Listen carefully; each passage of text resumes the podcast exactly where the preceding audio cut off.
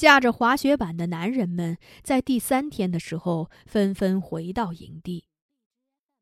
我们的驯鹿在白灾中走散，其中有三分之二走到背阴山坡下。雪本来就大，再加上西北风的作用，把一部分雪刮到那里，等于在他们周围筑起一道高高的雪墙，把他们围困在里面。使这部分驯鹿在三四天的时间里既走不出来，又寻找不到食物，大都被冻死、饿死，只有四只幸存下来。另外的三分之一由马鲁王带领躲避到一处面对沟谷的山崖下，那里雪小，岩石上又有可吃的食物。除了几只小驯鹿仔被冻死，其余的全部存活下来。但它们加在一起也不过三十几头。我们的驯鹿数量锐减，等于那年瘟疫蔓延时的损失了。我们把拉基达封葬在营地附近，他走了，大家就推举伊万为新族长。那个冬天对我来说就是一个漫无边际的长夜。即使在晴朗的白天，我仍然觉得眼前一片黑暗。男人们狩猎归来的脚步声一旦在营地响起，我还是像过去一样满怀期待的跑出西楞柱去迎候拉吉达。别的女人都迎着自己的男人回去了，只有我孤零零的站在寒风中。那阵阵寒风让我逐渐醒悟，拉基达真的不在了。我很想让寒风把我带到拉基达灵魂的居所，但西楞柱里传来的维克特与安道尔玩耍时的笑声，又会让我回到火塘旁，回到孩子们身边。妮好在春天时生下一个男孩，鲁尼给他取名为果格利。我们都喜欢果格利，但伊芙琳除外。他每次看到襁褓中的果格利，总是瞟着眼睛，说他额头上的红痣长得跟伊万的一样。伊万的命不好，他也不会有好命的。当然，他说这话的时候，伊万是不在场的。鲁尼并不在意伊芙琳的话，他知道金德没有得到妮好，伊芙琳一直心怀不满。果格利出生后不久，伊芙琳为金德说了一门亲。那个女孩很能干，叫杰弗琳娜，性情很温和，但嘴巴有点歪，好像她终日为什么事情而气不顺。金德说他不喜欢那个女孩。而伊芙琳说：“她喜欢。”金德说：“难道我有一个歪鼻子的母亲还不够，还要再娶一个歪嘴的女人回来？”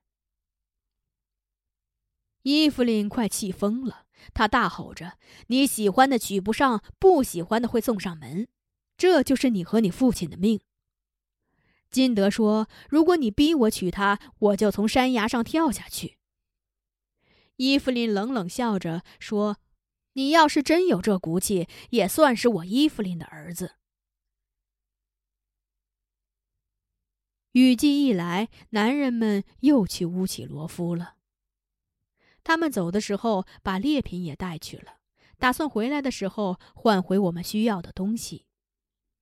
哈谢说，他们在东大营受训的时候，每天都要列队跑步，练格斗和刺杀，还要学习侦察的科目。达西最机灵，他被编在侦察班。达西学会了拍照，日本人还教他们学日语。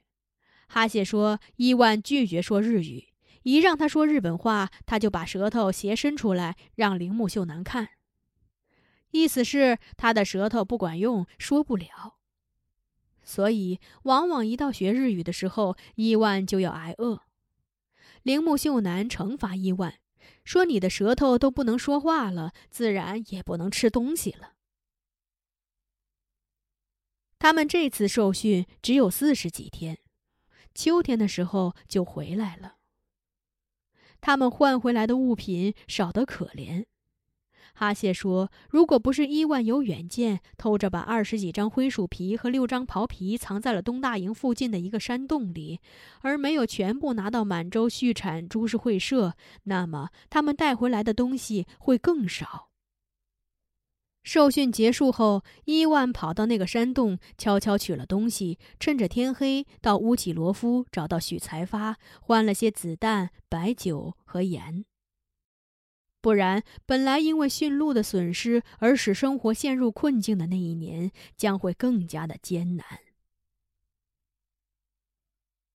民国三十一年，也就是康德九年的春天，我们乌里楞出了两件大事，一个是妮浩做了萨满，还有一个是伊芙琳强行为金德定下了婚期。那年的阿涅节，也就是春节，刚刚过去，妮浩的行为就有些怪异。有一天傍晚下着雪，他忽然跟鲁尼说要出去看落日。鲁尼说：“下雪的日子怎么会有落日呢？”妮浩没说什么，他鞋也不穿，光着脚就跑出去了。鲁尼拎起妮浩的袍皮靴子去追他，说：“你不穿鞋子，脚会被冻坏的。”妮浩只是哈哈大笑的在前面跑，头也不回。鲁尼是乌里楞中奔跑速度最快的人了，可他却怎么也撵不上妮浩。他越跑越快，很快就消失了踪影。鲁尼吓坏了，他叫来伊万和我。我们正准备分头去寻找他的时候，妮浩突然像旋风一样跑了回来。他依然光着脚在雪地上奔跑。那么的轻盈，像只灵巧的小鹿。回到西楞住后，妮浩若无其事地抱起果格丽，撩起衣服给他喂奶，好像什么都没发生过。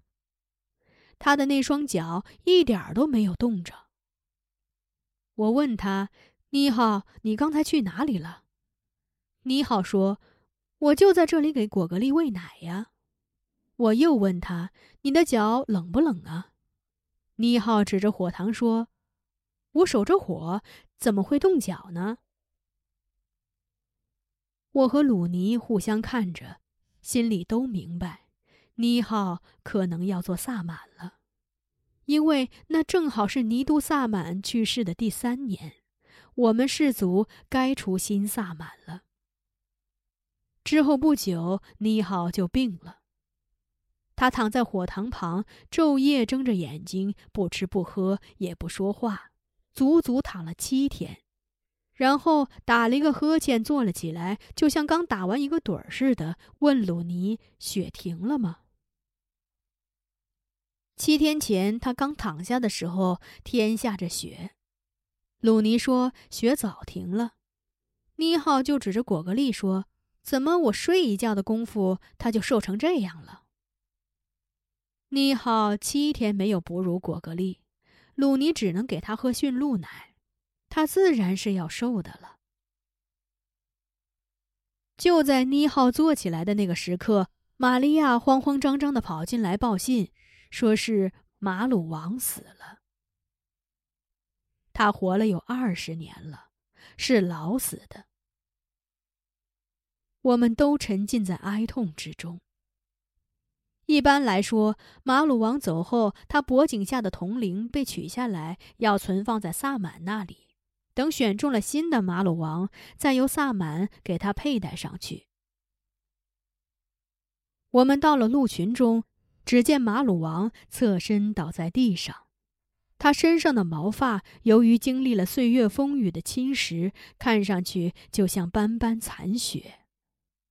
我们跪在他面前。妮浩很自然地走上前，他解下马鲁王颈下的那对铜铃，突然把它们放入口中。鲁尼惊叫着：“妮浩，你怎么吃铜铃呢？”他的话音才落，那对铜铃已经被他干净利索地吞进口中。铜铃足有野鸭蛋那么大，就是牛的粗嗓子眼儿也不可能那么顺利地把它们吞进去。鲁尼吓坏了。倪浩却像没事人似的，连个嗝都没打。